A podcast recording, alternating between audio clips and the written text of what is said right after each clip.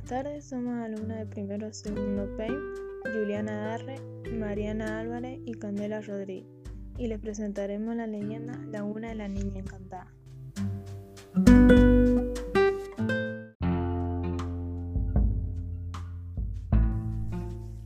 Elcha era el nombre de una bella princesa originaria de las tierras del sur.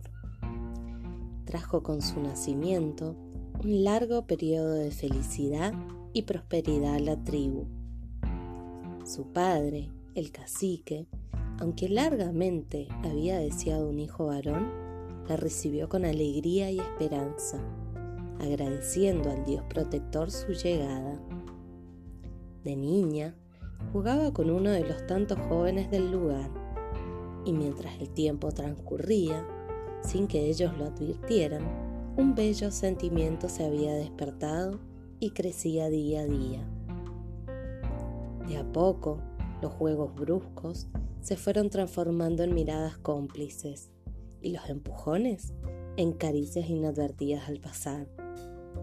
Y así, con el transcurrir de los años, ella adquirió la belleza propia de las mujeres de su tribu hasta convertirse en la princesa más bella que se haya conocido en las tolderías del sur. Mientras tanto él, cumpliendo con su destino de cazador y recolector, una destreza tal con las boleadoras y la lanza que lo destacaba del resto, despertando la admiración de los ancianos que lo veían crecer